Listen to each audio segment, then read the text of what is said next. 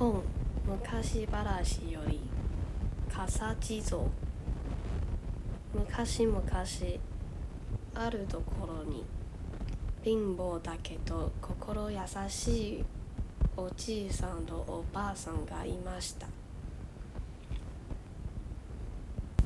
ある年の大晦日のことことです。おじいさんとおばあさんは二人で傘を作りました。それを町に売っていて売りお正月のを買うつもりです。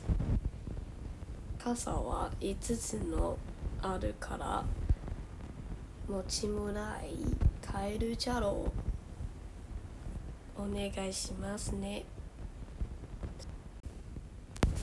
それから今夜は雪になりますから気をつけてくださいね。